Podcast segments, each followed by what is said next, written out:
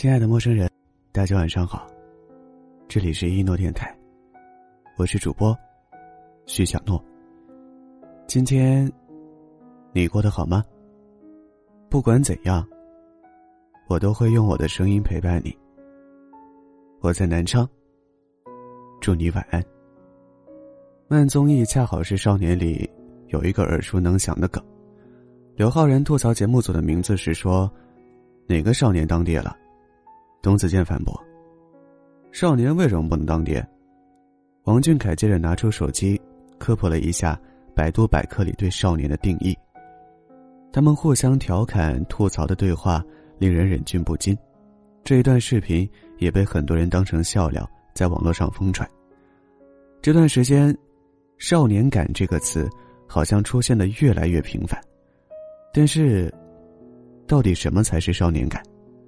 什么样的人，才算少年？我突然想起前不久发生的一件事，一位网友说，自己小学六年级的妹妹在作文里写：“月光浇在碎石路上，蓝天被窗棂割成四方块。”这样的句子，他看了之后，被妹妹的灵气惊艳到。结果这篇作文，却被老师批评是胡言乱语、不切实际，并被要求重写。最后，妹妹只能按部就班的把作文改成最规矩的句式。评论里有人说：“说到底，规矩才是扼杀少年灵气的最大元凶。”一句话，看得我心头一震。仔细想想。生活里的规矩，真是无处不在。好像从我们生下来那一刻开始，人生就被应该和改正环绕着。于是，我们用自己整个童年和青春，把原本各不相同的自己，一点点磨成合格的大人。如果你有机会跟一个成年人聊一聊，你很容易就会发现，他们总是对“少年”二字格外执着。他们一次次点赞网络上那句“历尽千帆仍是少年”的句子，他们永远热爱偶像剧里穿着白衬衫、骑着单车的身影。他们用赚来的钱为选秀节目里的少男少女们打榜氪金，有人称这是冲动，但我越来越觉得这像是一种补偿，因为我们希望能有人替自己留住少年的模样。恰好是《少年》里有一个片段，从来不喝酒的王俊凯，喝了一点青稞酒之后产生了高原反应，没办法按原计划去看流星。前一秒还抱着氧气瓶对刘昊然喊：“要死了，我估计没有下次了。”下一秒，就掏出手机找角度，要拍一个好看的自拍。我觉得，那一刻的王俊凯，就是少年本身。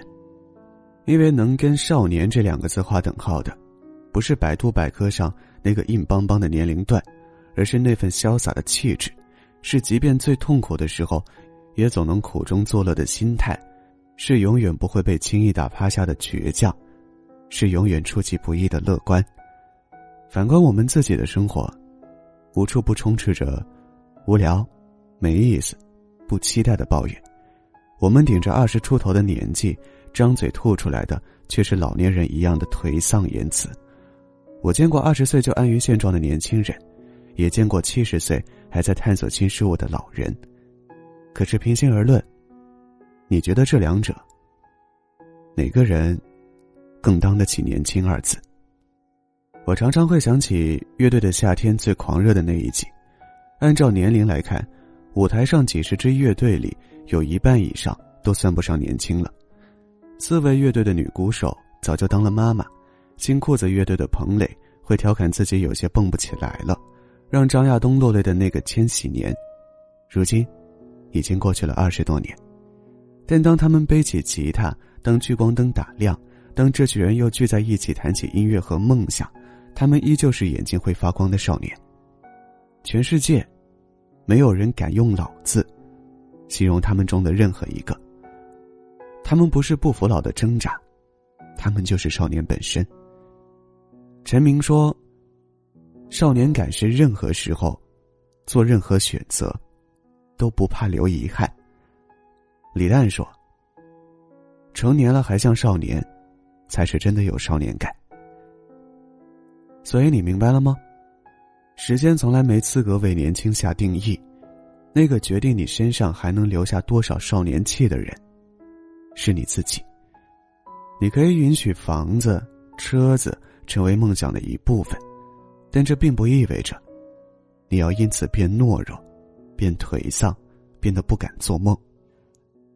晴天晒被子，攒一天的阳光，晚上做个好梦，是一件很治愈的事。